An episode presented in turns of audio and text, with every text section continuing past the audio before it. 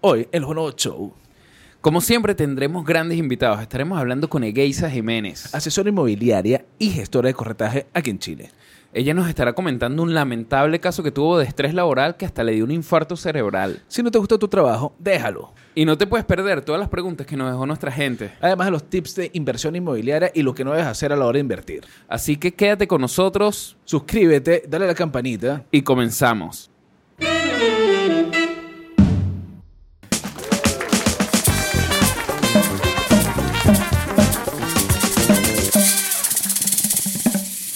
Buenas, buenas. Esto empieza así, con mucho ruido y sonido. Y mucho ánimo. ¿Qué ánimo, ah? Estamos animados. Estamos muy animados. Tenemos una invitada súper interesante, Egeisa. Egeisa Jiménez. Bienvenida. Bienvenida, bienvenida. Tenemos que hacerlo a- al unísono. Con, eh, Ah. con aplauso y todo. Sí. Ella es asesora inmobiliaria. O asesor inmobiliario, porque se, se tiene que decir así, ¿no? No, Asesor no tienes que ponerle un género. inmobiliario. No, no es necesario. Es más, si le pones un género puede, puede ser problemático. Aunque tú crees que... ¿Qué prefiere la gente? ¿Un asesor inmobiliario o una asesora inmobiliaria? Un asesor inmobiliario que sea integral. Es verdad. Sin importarle género. Es cierto. Porque la gente, la gente no le importa quién eres, sino lo que le das. Y lo, que haces por ellos. Sí, sí. Es que al final lo que importa es el resultado. Si te, si te resuelve el problema, ya es bueno. Sea como sea, sea el título. él, ella, ella. Exacto. Tienes Es que dar el verdad. beneficio a las Sí. personas. Pero igual es una persona que, que está activa en redes sociales, una persona que aporta también información, conocimiento, eh, una persona que tiene historias interesantes, una historia que nos va a compartir hoy, que va muy relacionada con, con el estrés laboral, que ojo, todos lo tenemos, tenemos estrés laboral y no lo sabemos. Yo lo tengo todos los días. Sí. Desde que me paro. Pero no Desde tenemos que en cuenta juntos. No, desde que también, estamos trabajando juntos también. Yo creo que siempre he tenido estrés laboral. Claro. Eh, ¿Sabes cuándo sabes que tienes estrés laboral? Cuando, cuando te despiertas hacia las 4 de la mañana pensando en trabajo y que, ay, qué buena idea hacer esto. Ya va, yo soñaba todos los días con mi jefe. Y no eran sueños lindos, no. o sea, eh, no es como se lo están imaginando, no, no. O sea, eran sueños de persecución y es porque el estrés laboral es así. Veni- somos una generación muy autoexigente. Venimos de mucha autoexigencia, tanto académica, desde donde venimos, hasta la realidad laboral que hay hoy en día. O sea, creo que es muy común que me estoy tomando algo, me siento culpable de que no estoy haciendo nada productivo. Sí, sí. Es que no tenemos en cuenta que el, el ocio tiene que ser parte de la vida también. Y. Necesario, claro. y de hecho hay una frase que me gusta mucho de John Lennon que dice, el tiempo que disfruto perder no es, no es tiempo perdido. Porque en el fondo se neces- es necesario que perdamos tiempo también. Es parte de la vida. Y eso es lo que tú dices, es muy cierto. Cada vez el mundo está girando en torno a que si estás sin hacer nada es pecado y está mal. Es verdad. Ah, y eso salió tendencia a la procrastinación y que la gente decía, tú estás procrastinando, que eso es malo. Años después te dicen, tienes que hacerlo porque es sano para ti. Entonces, es que, como que, ah, descubrí una palabra, ahorita me, me la están poniendo al revés. Eh, pero sí es importante darse ese descanso y también, o sea, que, que- que increíble que uno, uno está haciendo cualquier otra cosa. Estás haciéndote el almuerzo y que no estoy siendo, No estoy productivo. siendo productivo, No estoy ganando sí. dinero, ni que fuera a Estados Unidos, esta vaina. que ganas por hora ahí. Sí, sí, sí, sí. No, es terrible. Y admiro demasiado a las personas que tienen un trabajo de 9 a 6 y llegan a su casa a montar su emprendimiento y que ya va. amigo, Es verdad. o sea, Sí, O- hola a mí mismo. Y a ti también. sí. Totalmente. Es- o sea, es verdad. Somos muy rudos con nosotros mismos, pero viene de, bueno, de donde venimos, de nuestros padres, de que nos comparamos muchas veces con, tengo 30 años. Mi papá a los 30 años tenía un terreno, dos camionetas, Sí. cuatro hijos, dos departamentos y estaba montando su empresa. Obviamente al compararnos de esa manera, pues somos Sí, hay una presión social. Antes como que obviamente los, los padres tenían más resultados con menor, no sé si menor esfuerzo porque igual se fajaban full, pero sí era como más fácil meterse en ciertos temas como vi- vivienda. Bueno, pero no todos los padres lo hicieron. Eso es otra cosa. en, en su generalidad. Sí, De, pero- de- de muchachas, de muchachos y muchachas acomodados les- lo pudieron vivir, gracias a Dios. Sí, sí, sí. Pero hoy en día tenemos una presión social de que hay que estar, mira, ya, ten- ya pasé los 30 y no tengo todavía casa, no tengo carro, ¿qué estoy haciendo con mi vida? O bueno, o lo que estás, o estás siendo productivo y estás tratando de emprender y le estás echando bola 24/7 y te pega el, pe el peo este del síndrome del impostor. Horrible. Que piensas como que, bueno, bueno, no sirvo para nada, esto estoy haciendo todo, todo en vano y terminas, ¿sabes? Terminas Sí. echándote para abajo. Y bueno, una gente que va a terapia entendió que muchas veces nuestros principal enemigos son nuestros mismos pensamientos rumiantes, no solo los intrusivos, porque tú puedes tener pensamientos intrusivos de que eres malo en lo que haces, pero pasó y ya, y bueno, sigues trabajando, pero ese pensamiento que está todo el día de eres malo, eres malo, eres malo, no lo estás haciendo bien, de realmente vale la pena, realmente lo estás haciendo bien, gestionar eso igual es complicado en la actualidad. ¿Cuándo, cuándo te diste cuenta tú que estabas en un nivel eh, alto de, de estrés laboral o nunca te diste cuenta? No solo vivía en esa ola de, de- de Lo que diabólica. Lo que pasa es que a veces entendemos, o ¿qué pasa? Yo me decía a mí misma, trabajo mucho, sí, trabajo 15 horas, 12 horas al día, sí, trabajo todos los días, feriados, domingos, todo, sí, pero veía mi cuenta Claro. y veía mis liquidaciones, porque claro, en mi caso, yo siempre, desde que llegué a Chile, yo he trabajado en este rubro y este rubro es comisionista. Entonces, yo era el tipo de persona que decía, le voy a contestar a este cliente porque este cliente a mí me representa X cantidad de pesos. Claro. Yo voy a responder este mensaje. Entonces, cuando veía, eran las 11 de la noche, yo seguía trabajando, me dormía, me despertaba a las 6, 7 de la mañana y ya estaba respondiendo porque era un cliente que me iba a generar dinero. Entonces, yo decía, sí, estoy estresada, estoy mal, empecé a tener problemas en mi cuerpo, pero yo decía, estoy, o sea, se ve, se ven los resultados. Y si mi sacrificio tiene resultado, todo está bien. El tema es que, bueno, hubo un momento que yo empecé a tener lo que a principio me diagnosticaron como migrañas con aura, que eran unas migrañas muy fuertes, no me dejaban caminar, no me dejaban ver, tenía visión túnel, tenía los bracitos, no los podía controlar, hasta que después de estar yendo y viniendo de urgencias, se me diagnosticó que tuve un infarto cerebral estando trabajando. Nada más y nada menos. Pero con dinero en la cuenta. Pero con dinero en la cuenta, que, que se fue todo en las consultas médicas. Claro. Porque otra cosa que, bueno, también ocurre, está bien, todos tenemos un sistema de salud. Algunos tienen público, otros tienen privado, qué sé yo. Pero O en mi complementarios. caso, o complementarios. En mi caso, yo tenía un privado, pero yo no lo entendía. Yo decía, ah, bueno, ajá, aquí están estas clínicas, supongo que esas son las clínicas que puedo ir, pero si voy a otras, igual me imagino que me cubre. Y recuerdo que una vez fui a una urgencia y estuve, y literal, entré y salí y pagué 700 mil pesos que me reintegraron 90 mil pesos solamente. Y fue que Qué locura, sí. algo no estoy haciendo bien. Entonces, Sí, igual. o- o algo no leí. un asesor, un asesor de seguro ahí. Sí, sí, sí, sí. también los tenemos. Mira, pero, pero ese modelo que, que cuentas es un modelo, es bueno, es bueno porque incentiva a la gente a hacer su trabajo, pero es un modelo hipercapitalista y, y, y como que enviciante. Te vuelves workaholic. Sí, sí, sí, sí. sí. Adicto Sí, al sí, trabajo. Te vuelves adicto al trabajar porque sabes que todo, que cada acción que tú tomas o cada contacto o interacción que tienes es una instancia de venta y una instancia de venta que se concrete es una comisión y una comisión que tú logres pues es más dinero a tu fin de mes. Entonces es una ruleta que no se acaba. Claro, pero también es un modelo que te hace pensar un poquito más allá de ser un empleado. Por supuesto. Porque ya empiezas a, a, coño, a- indagar y a tratar prácti- prácticamente con el círculo de, del producto. Por Y- supuesto. Y, te, llegas, te empiezas a, a tener eso, esos pe- pensamientos rumiantes. Que ¿para, qué tra- pa- ¿Para qué trabajo para esta persona? Sí. Sí. Sí. Ojo, ser empleado no es que esté mal, depende de lo que quieras en la vida. Y depende Y del empleo que tengas. También Exacto. saber identificar, no todas las personas, y es muy rudo decirlo, pero no todas las personas sirven para ser emprendedores ni No, para ser no, independientes. Hay personas que necesitan eh, una estructura de alguien que le diga qué tiene que hacer y en cuánto tiempo el resultado, porque si no, si los dejas al libre, eh, se congestionan. De cada 10 emprendimientos uno sobrevive. Eh, en- por algo esas estadísticas son tan Son fuertes, reales, porque sí. en el fondo la gente no está preparada como cree para emprender, porque el emprendimiento no es que, eh, mira, dejé mi trabajo y ya tengo el negocio y voy a producir. Es un proceso largo que trae mucho, mu- muchas cosas que no te dicen en, en los libros de motivación. que yo creo que es el sacrificio de, bueno, de lo que estás diciendo. Eh, estás trabajando de 9 a 7 y después de 7 a 12 estás trabajando en tu emprendi- emprendimiento. Entonces terminas haciendo esa transición para ser emprendedor. Pueden ser tres años de sangre, sudor, sudor y lágrimas. Sí. Sí. Muchas ¿Cuán- lágrimas, Sí. muchas lágrimas. ¿Cuánto tiempo duró este ¿Cu- proceso? ¿Cuánto tiempo lloras? Yo lloro eh, siempre que me estoy bañando y antes de dormir. Siguiente pregunta. Sí, ¿Cuánto tiempo duró el proceso que estuviste con, desde que te diagnosticaron hasta que pudiste volver a trabajar y retomar tu vida? Fueron unos cinco meses aproximadamente donde estuve de licencia médica y recuperación y rehabilitación. Tuve que tener rehabilitación con kinesiólogo, con fonoaudiólogo, con terapeuta para poder este, recuperar parte del tema de cognitivo, memoria. Claro. Fue un proceso.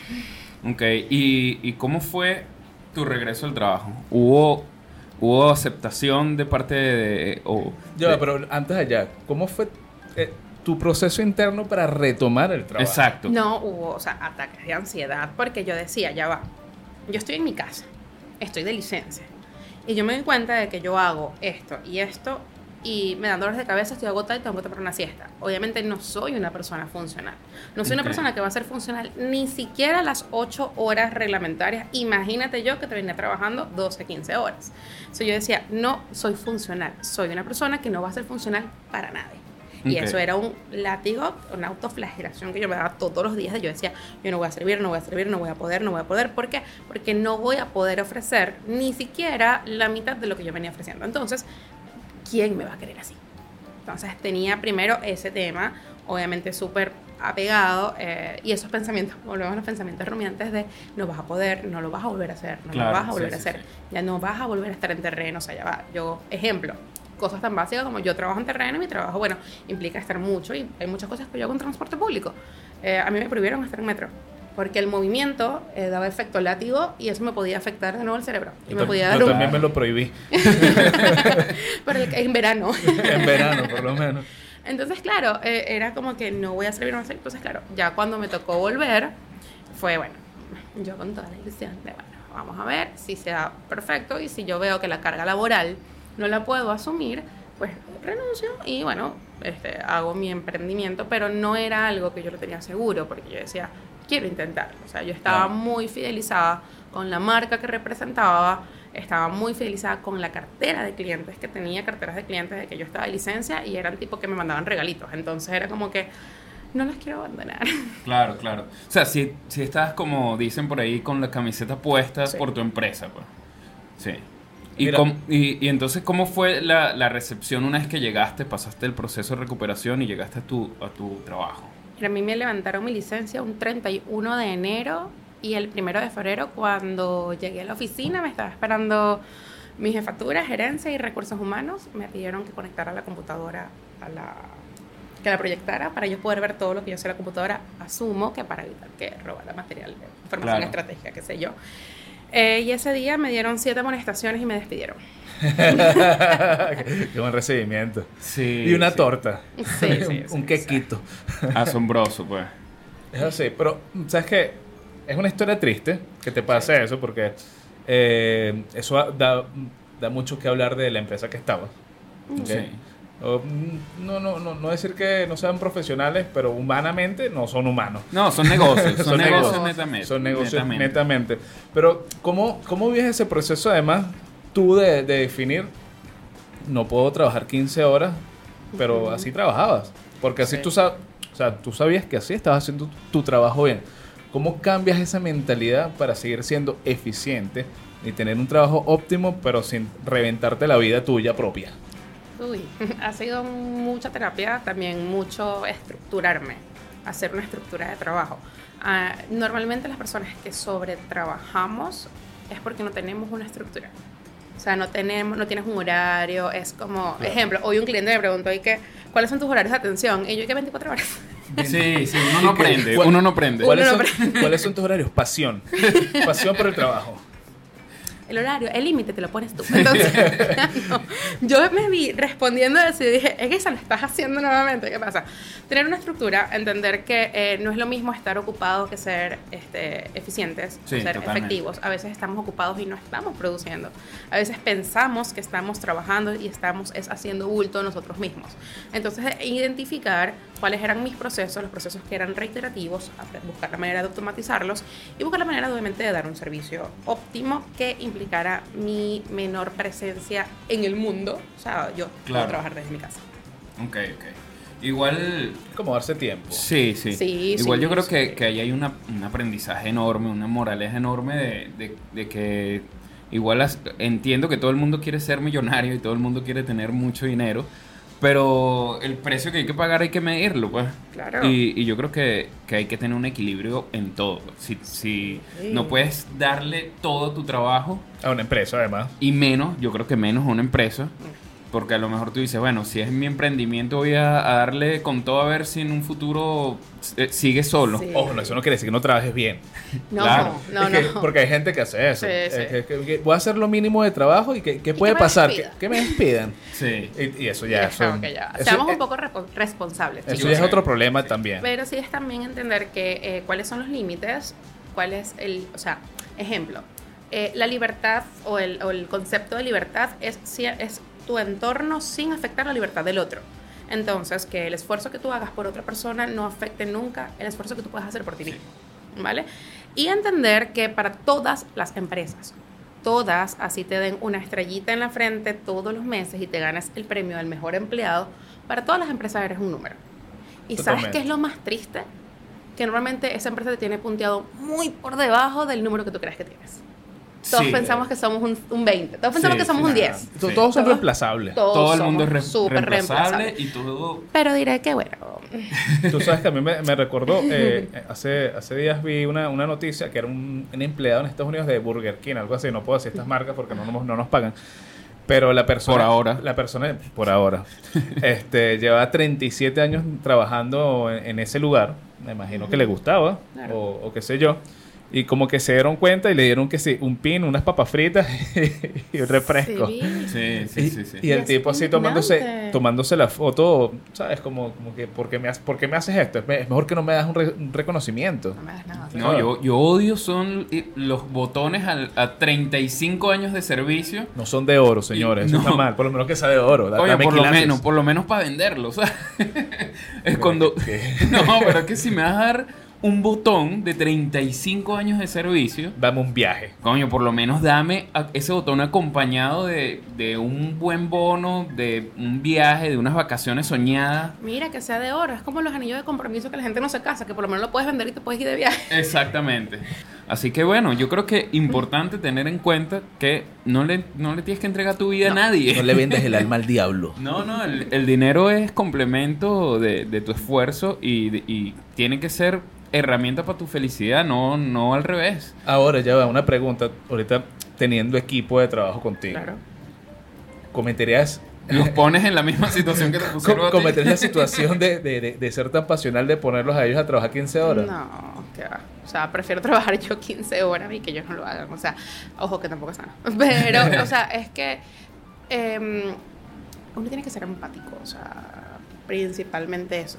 Ejemplo, una de las personas que son mis colaboradoras, ella tiene una condición de salud que eh, por X motivo, ella cada cierto tiempo se pierde. O sea, toma medicinas, unas medicinas que la topan de 24 a 48 horas.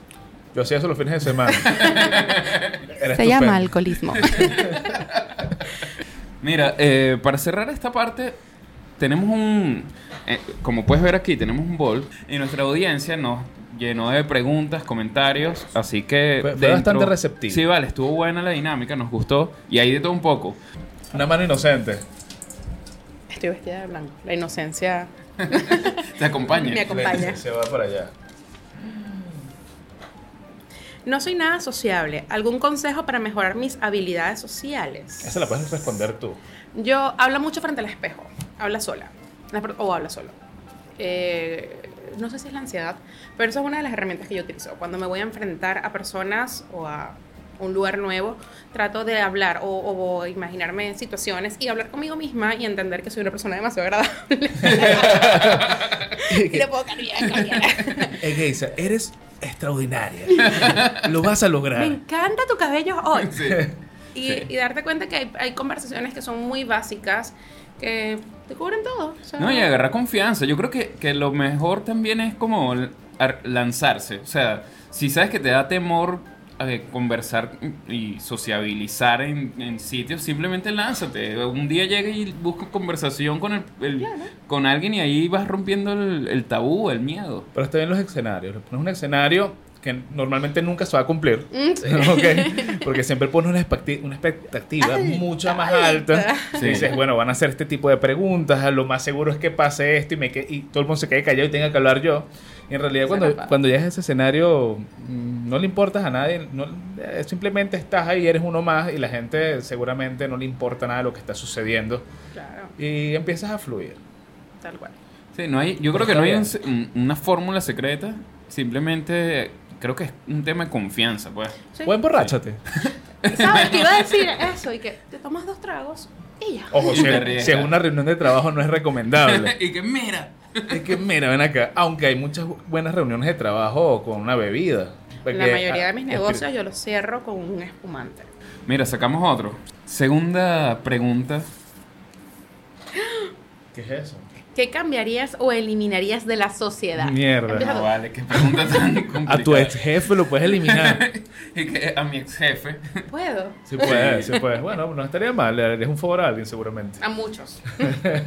Pobre gente. O pobre jefe. Mira, yo creo. No está fácil, hay muchas cosas. Pero yo creo que. bah, Está complicada. Hay muchas cosas que cambiaría. Sobre todo. Estás pensando demasiado. Sí, sí. ¿Tú qué cambiarías o eliminarías? El victimismo. Yo Mira. siento que ahorita la gente está muy, ay, ay, lo que ya. pasa es que yo migré, entonces como que en mi país, que coño, bueno, pero a todo el mundo le toca igual, a tener- Claro. ponte los pantalones, a salir a trabajar, échale bola. Ah, no es que me falta esto, porque victimismo no. Quita el victimismo de tu vida y échale bolas y yo creo que ahí vas a empezar bien.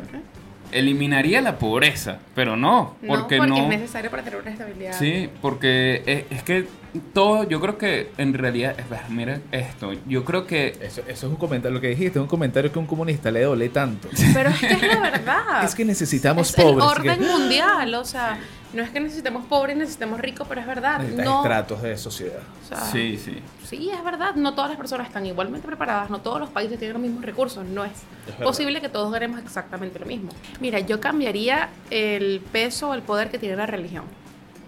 Mira, bueno, para ti que eres religioso. Sí, Ojo, no digo que no lo eliminaría. Solo cambiaría el poder o el peso que tiene. sí. Es que O sea- termina, la religión terminó siendo política también.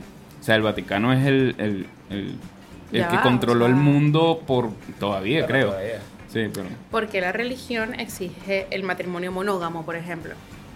Es Solamente por un tema de tierras. claro. Sí, sí. Todos estos constructos Me sociales que vienen de parte de la religión, yo les quitaría peso. Mira, entrando un poco ahora a materia, porque tuvimos una pausa. Me pongo los lentes. Mira, eh, el sector inmobiliario es algo que todo el mundo cree que, que es la inversión más segura o la más fácil o no sé. Pero siempre hay ese mito como que tengo que invertir en el sector inmobiliario. Sí. Eh, hoy en día tú te- perteneciendo a ese mundo, ¿tú crees que, que es de, lo, de los más seguros que hay, de los más... eh, de los que siguen siendo, porque lleva toda la vida, de los que siguen siendo efectivos? Creo y estoy segura, sí. Sí. O sea, lo he palpado, lo he visto. O sea, he visto cómo clientes han dividido sus recursos en diferentes inversiones y la inversión inmobiliaria es la que le termina siendo más rentable a largo plazo. Pero esa es la parte bonita. ¿Cuál es la parte fea de eso? De invertir en bienes raíces, la persona que no está educada, que no está asesorada y que sufre de ansiedad, porque eh, la inversión inmobiliaria es a largo plazo. Quien te diga que tú vas a recuperar tu inversión o vas a ver ganancias de tu, de tu inversión al primer año o a los primeros dos años, te está mintiendo. Y lamentablemente las personas les encanta que les mientan. O Es verdad. Sí, sí. o sea, Publicidad engañosa. Sí, es que a la gente le fascina. O sea, a mí me llegan clientes en las asesorías que yo le digo, pero es que no puedes. Pero es que tal me dijo que sí podía. Pero es que estás diciendo con un número que no puedes. Pero es que yo quiero mi departamento en X comuna de X. Pero es que tú no puedes comprar eso. Entonces, finalmente, cuando las personas quieren ser asesorados, no. Dicen ser asesorados, pero no quieren ser asesorados, terminan cometiendo errores inmobiliarios. ¿Por qué? Porque no porque una persona les diga que es asesor, significa que no le está vendiendo. O sea, el común denominador es quien te vende. Y si tú tomas una asesoría inmobiliaria y esa persona entra diciéndote o preguntándote cuánto ganas, cuánto gana tu pareja, puedes complementar renta, cuánto debes, cuántos ahorros tienes, esa persona te va a vender. Y va a buscar Ok, la manera de claro. venderte. Y si una persona no se toma el tiempo de decirte cuáles son los contras de la inversión inmobiliaria y de decirte, "Mm, mira, yo como tú no haría esto porque, ejemplo, conceptos, sabes lo que es el bonopié, sabes que es una sesión de promesas, sabes que es una póliza de seguro en verde, sabes que es el apalancamiento. Si una persona no se detiene a explicarte eso, amigo, te está vendiendo. Y una persona que te vende no le importa cuidarte, le importa cobrar una comisión. Claro. Y ojo, eso va desde la persona que no tiene vida en redes sociales hasta el que tiene un millón de seguidores.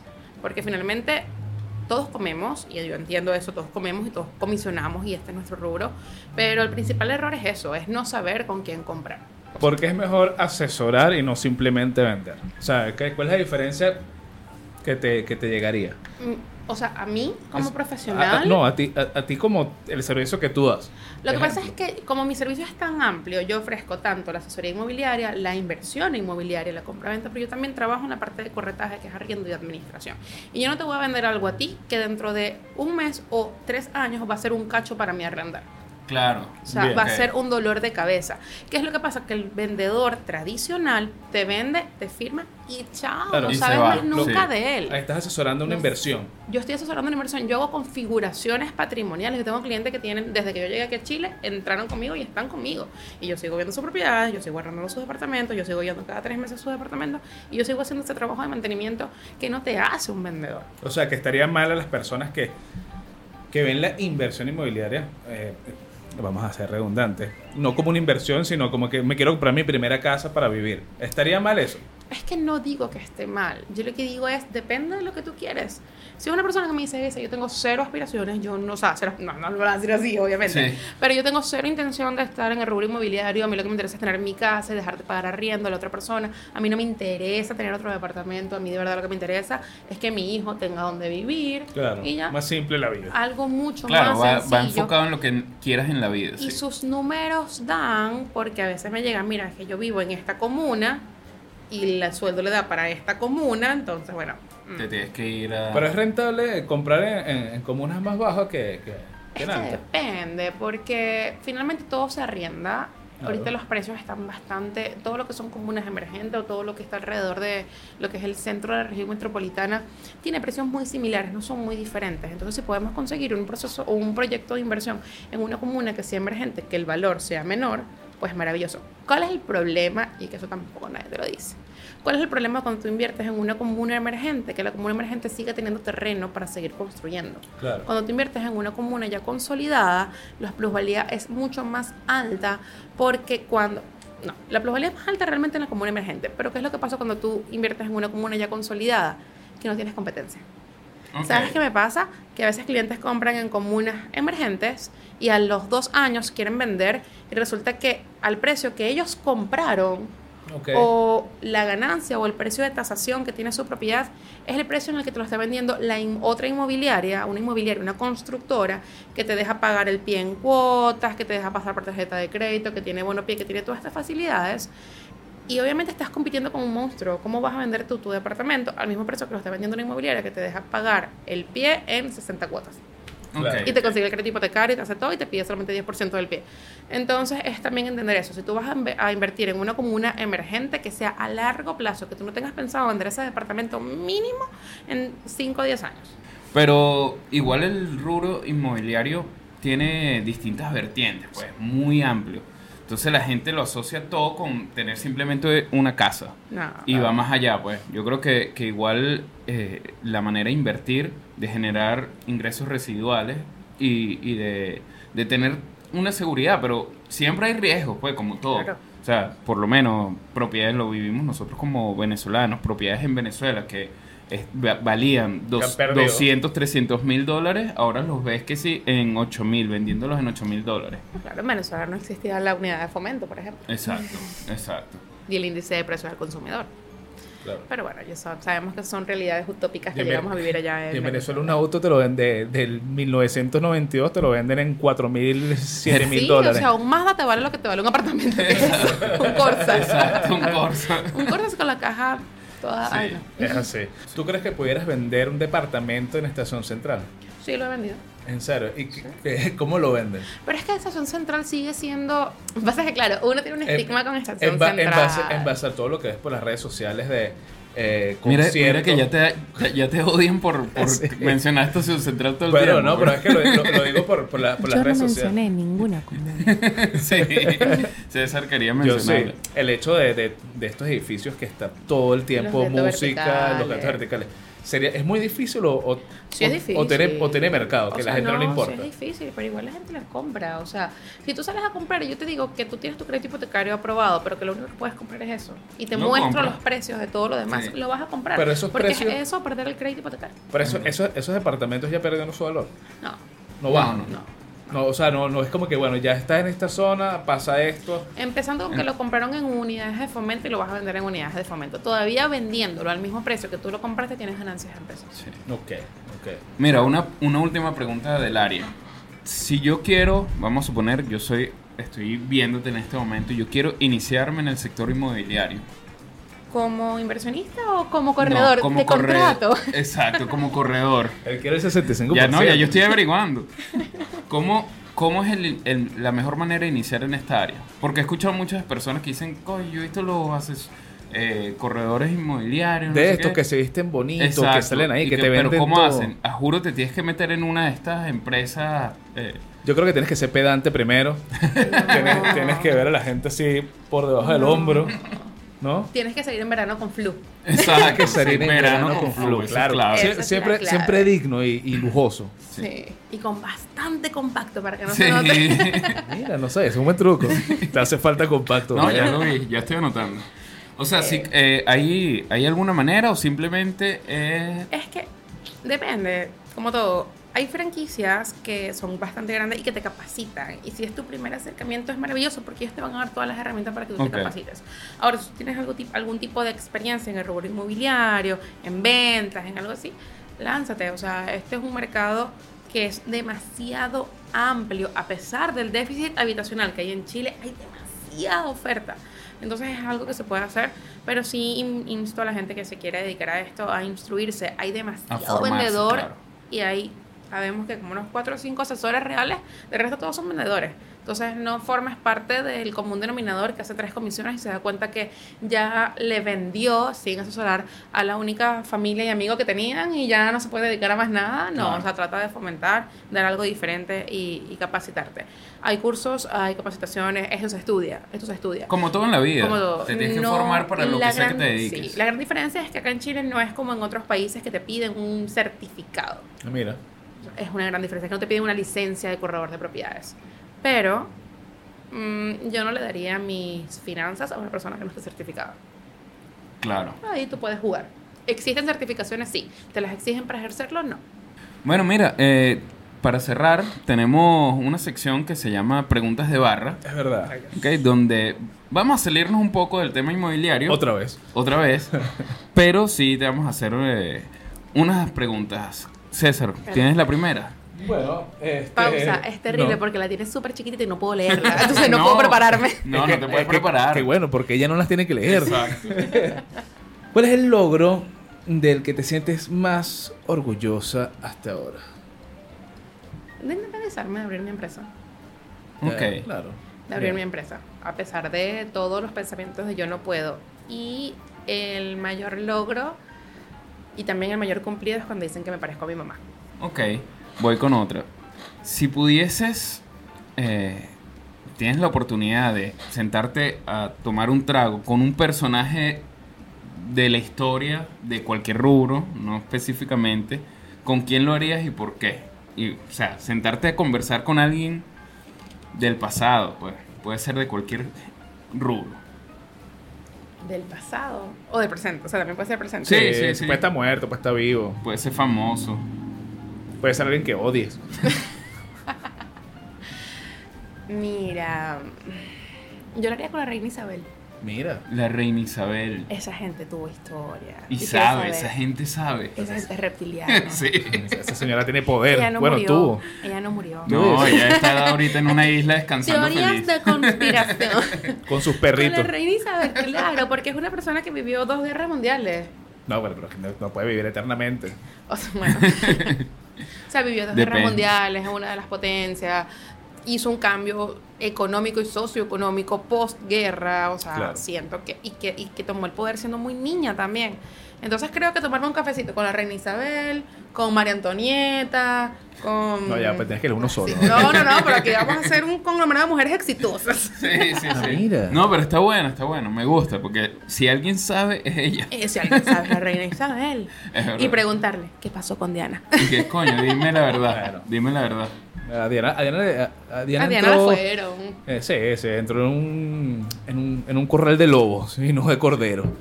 ¿Qué película, libro o serie mm, te ha cambiado la forma de ver las cosas? Eh, ¿Te puedo decir una de cada una? También puedes. Maravilloso. Tú puedes hacer lo que tú quieras. Eh, en película El efecto mariposa, súper cliché. Uf, pero la uno, la que es con Ashton Kutcher. Claro. Claro. Las demás, no. Sí, sí. No, creo Además que es la única que vi. No, hay tres. Hay, tres. Hay tres. Ujú. Y hay versiones de todo eso. Sí. Igual esa película es profunda, pues como que... Sí, coño. Y es una película que yo vi muy niña y la he visto muchas veces y obviamente uno hace clic. Sí. Y, y esa película a mí me, me encanta. Me encanta porque, bueno, sí, muchas veces tenemos que aceptar la vida que tenemos y entender que hay que dejar ir y Exacto. fluir y dejar y llevar. y que todo Buena bien. película. Es una buena película. Es verdad. Sí. En cuanto a serie, yo soy. Mi inglés no es el mejor, pero es la serie que habla sobre el fundador de WeWork. WeCrush. Ah, claro. ah, este tipo, ya, ya, ya. sí. este- pero ese Eh, tipo es un maldito. ¿Y la esposa? Ah, no, no, no, no he visto la esposa. No, la serie. O sea, la serie, primero que es increíble, los actores increíbles. eh, pero te muestra cómo realmente te venden humo de una manera que te pueden vender Sí. 15 millones, 20, 40 millones de dólares. Ese tipo decir- estaba quebrado, ¿no? Sí, Sí. claro. Pero seguía vendiendo. Y, se- y Sí. seguía abriendo aquí WeWorks, por cierto. Y no Por sé- cierto, solo queda abierta el de escuela militar. Y de vaina. Y de vaina. Eh, esa película es, o sea, perdón, esa serie es increíble porque primero te dice, claro, tú puedes ambicionar mucho y está súper bien que tú te tengas tanta fe, pero ¿hasta dónde está el tenerte fe? Claro. Porque la cosa es que cuando tú te tienes mucha fe, no mides el daño que le hace esa fe, que le hace esa fe a la fe que te tienen las otras personas. No sé si me explico. Sí te lo entiendo, te lo entiendo mucho.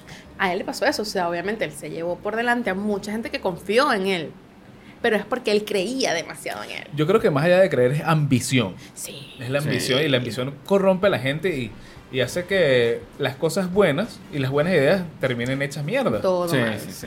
sí. Conozco gente. Te paso los de, los de Instagram. Bien, bien. Y, el libro, ¿Y el libro? mira, varios. Este, mm, eh, los cinco hábitos de las personas altamente efectivas. El mm, super cliché, padre rico, padre pobre, todo ese tipo de... de- Mira, es cliché, pero ese libro es importante que todo el mundo lo lea. Lo lea, o sea, casi que pensum académico, Es o sea, tiene que... De hecho, tal cual, los niños deberían de leerlo y formarse Claro. porque tienen lo básico que necesitas saber Finanzas, a de, nadie nos eh, enseñan de economía finanzas. de, de- de- de tu vida. O sea, Sí. es básico, pero tienes que tenerlo. pues. Y a todas las personas les recomiendo que de vez en cuando lean poesía porque nunca está de más estar eh, conectado con nuestra parte emocional. Que la dedique. Y recítame Sí. un poema. Mira, y ya que estás en eso, ¿qué, ¿y música? ¿Qué recomiendas? Mira, a mí me gusta toda la música, sí, Sí. en eso sí no te tengo un tema. O sea, yo te puedo, desde Escuchar una de música todo. electrónica hasta, hasta un Oscar de León, hasta un Simón Díaz, hasta Ya música va. anglo. o Y sea, música para trabajar, ¿qué escuchas? todo eso. ¿O no este, escuchas? No, necesito. Yo no puedo escu- yo no puedo trabajar en silencio. O sea, mis pensamientos me aturden. Entonces yo coloco en YouTube que sí, no sé, chill out, Sí, sí, house claro. techno. Literalmente música para, Para, trabajar. trabajar. sí. O sea, toda esa Son como, musiquita. son como tres tonos. que- Igual. Pup, pup. Sí, tal cual. Bossa nova. Claro, claro. Pero igual, este, todos los que son eh, sonidos de alta frecuencia, eh, campanas tibetanas, igual como Oye, que son uno... buenas para dormir. Oh, Maravilloso. Buenas campanas. Son maravillosos. Ey, bueno, bueno. Cantos gregorianos son esos. No, pero esa es otra. No, no sé. Es más, ¿Cómo? más creepy. No, no. Wow, Eso parece más así como el, el canto de los mongoles. Ah, ¿No has visto los mongoles? Mira, mosca. No, no. pasa? de los Pero es que es verdad, los mongoles, ¿verdad? Que la- no seas tan xenófobo con los... Dios mío. Chiste de los 90. Sí, sí, sí. Mira, eh, primero que todo, gracias por haber Y venido. antes que nada. Nos Y encantó tu visita. Bienvenida las veces que sea necesaria Muchas gracias. y que quieras. Y, bueno, para finalizar siempre dejamos que el invitado diga unas palabras de cierre para nuestra querida audiencia. Bueno, primero, eh, el principal mensaje es que creen la vida que deseen y amen vivir. Muchas personas vivimos en la ruleta o la carrera de la rata, ¿sabes? Es importante entender cuando ese cuadro no nos pertenece y cuando podemos dar mucho más. Entender que debes amar tu vida y que lo que hagas te dé pasión. Si tú no amas y vives con pasión lo que tú haces todos los días, estás desperdiciando cada día de tu vida y los días no se recuperan. Eso. Qué lindo. Excelente. Pensé que iba a decir que vives en una ruleta rusa y que la verga, esto se fue a la mierda. Nos fuimos a otro La lado. gente ya está deprimida, ya se va a matar, no puede ser. Sí, no, no, mira, eh, todas las- la- en la descripción van a encontrar toda la información de Egeiza para que la sigan. Ojo, ojo. Recomiendo el ABC Inmobiliario. Es un ebook. Este, ahí te vamos a dar las redes. Así Sí, que, Para que cuando tomes una asesoría no te vendan, sino realmente te asesoren, porque vas a saber qué preguntar. viste, sí. ya tenemos eslogan y todo. Así que Esto, muchísimas esto gracias. no fue preparado. No, no. esto, esto fue lo más como que, que échale bola, improvisa. Todo. Así que, bueno, gracias por venir. Sí, Y gracias a ustedes. Y gracias. Chao. Y además estuvimos con... Nat- el bicho que, Javier, necesito que hables lo más natural posible. Y yo, yo Hoy, el Jono Show. Marico, me encanta, te lo juro. Arrechísimo. Arrechísimo.